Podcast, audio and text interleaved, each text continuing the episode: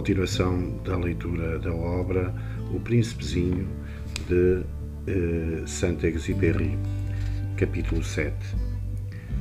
No quinto dia, ainda mais uma vez, graças à ovelha, fiquei a saber um segredo da vida do príncipezinho. Perguntou-me, de chofre, sem rodeios, como se fruto de um problema longamente meditado em silêncio. Uma ovelha, se come arbustos, também come flores. Uma ovelha come tudo quanto lhe aparece pela frente. Mesmo as flores com espinhos? Claro, mesmo as flores com espinhos. Então, para que servem os espinhos? Eu não sabia. Estava todo concentrado no meu motor a tentar desenroscar uma porca. Sentia-me bastante aflito porque a avaria começava a parecer muito complicada e quase já não havia água para beber. Para que servem os espinhos? Uma vez que a fizesse, o príncipezinho nunca desistia de uma pergunta. Eu estava irritado com a porca e só respondi para ver se ele se calava. Não servem para nada. São uma pura manifestação de maldade. Oh! Ficou calado. Depois, com o ar quase ressentido, disse: Não acredito. As flores são fracas, são muito ingênuas agarram-se ao que podem para se sentirem seguras. Pensam que toda a gente tem medo delas por causa dos espinhos. Não respondi, porque nesse momento estava a pensar cá com os meus botões.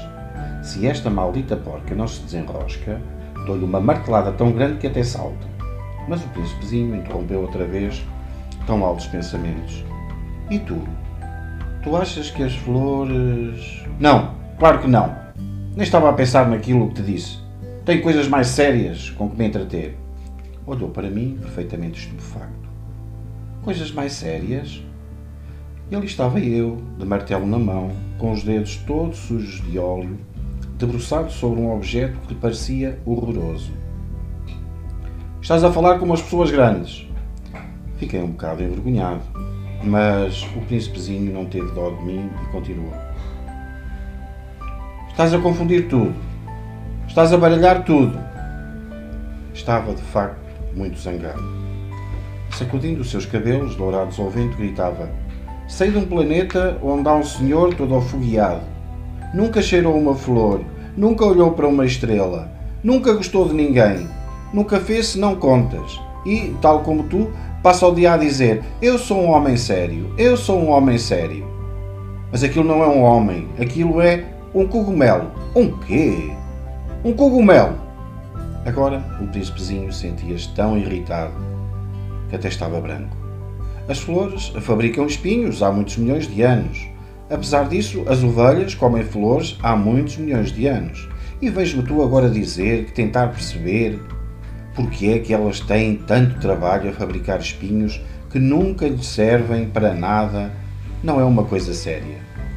Que a guerra entre as ovelhas e as flores não é uma coisa importante não será uma coisa bem mais séria e bem mais importante do que as contas de um senhor muito gordo e muito encarnado? E se eu, eu que aqui estou à tua frente, conhecer uma flor única no mundo?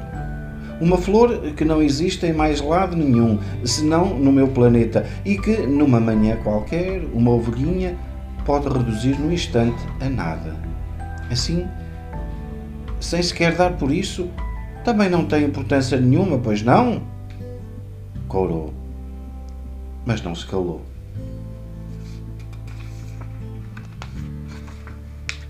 Amar uma flor de que só há um exemplar em milhões e milhões de estrelas basta para uma pessoa se sentir feliz quando olha para elas, porque pensa: ali está ela, lá no alto, a minha flor. Mas eh, se a ovelha comer a flor, para essa pessoa é como se as estrelas se apagassem todas de uma vez. Mas isto também não tem importância nenhuma, pois não? E não conseguiu dizer mais nada. Desatou de repente a soluçar. Entretanto, já se fizera de noite e eu já largara as minhas ferramentas. Queria lá bem saber do martelo, da porca, da sede e da morte. É que numa estrela, certa estrela, num certo planeta, no meu planeta, na Terra, havia um príncipezinho para consolar. Peguei-lhe ao colo, embalei-o, fui-lhe dizendo: A flor de que tu gostas não corre perigo nenhum. Eu desenho-lhe um assaio à tua ovelha. Eu desenho-te desenho uma armadura para a tua flor. Eu. Não sabia o que mais dizer. Sentia-me completamente desastrado. Não sabia como chegar até ele. É tão misterioso o país das lágrimas. Não tardei a conhecer melhor essa flor. No planeta do Príncipezinho sempre tinham existido flores muito simples, guarnecidas com uma única fiada de pétalas. Sabiam muito bem qual era o lugar delas e não incomodavam ninguém. Uma bela manhã despontavam na relva e nessa mesma noite apagavam-se. Mas aquela, aquela germinara de uma semente vinda, sabia-se lá de onde, e o príncipezinho procera-se logo a vigiar atentamente aquele rebento que não se parecia nada com os outros rebentos.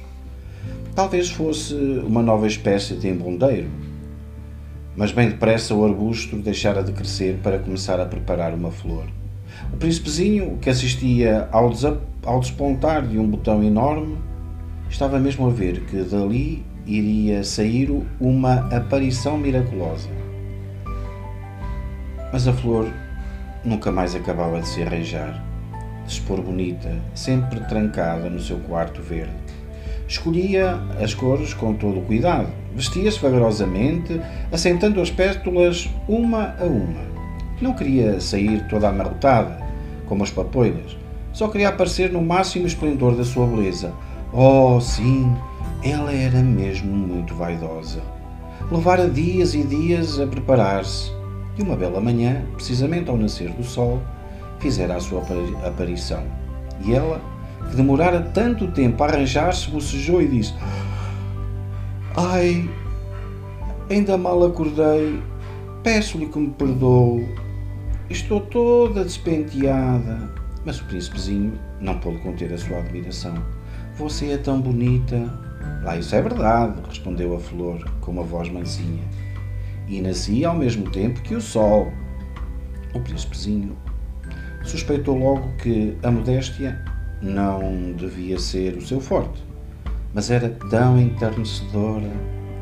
Creio que está na hora do pequeno almoço, disse. Daí a pouco é capaz de ter a bondade de pensar na minha pessoa. E o príncipezinho, todo atrapalhado, foram buscar um regador de água fresca para servir a flor. Depressa começara, portanto, a atormentá-lo com a sua vaidade, as suas suscetibilidades e os seus caprichos. Um belo dia, por exemplo, estando a conversar com o príncipezinho acerca dos, quatro, dos seus quatro espinhos, disse: Se os tigres com aquelas garras pensam que me metem medo, cá os espero. Mas no meu planeta não há tigres, objetara o príncipezinho. E, aliás, os tigres não comem erva.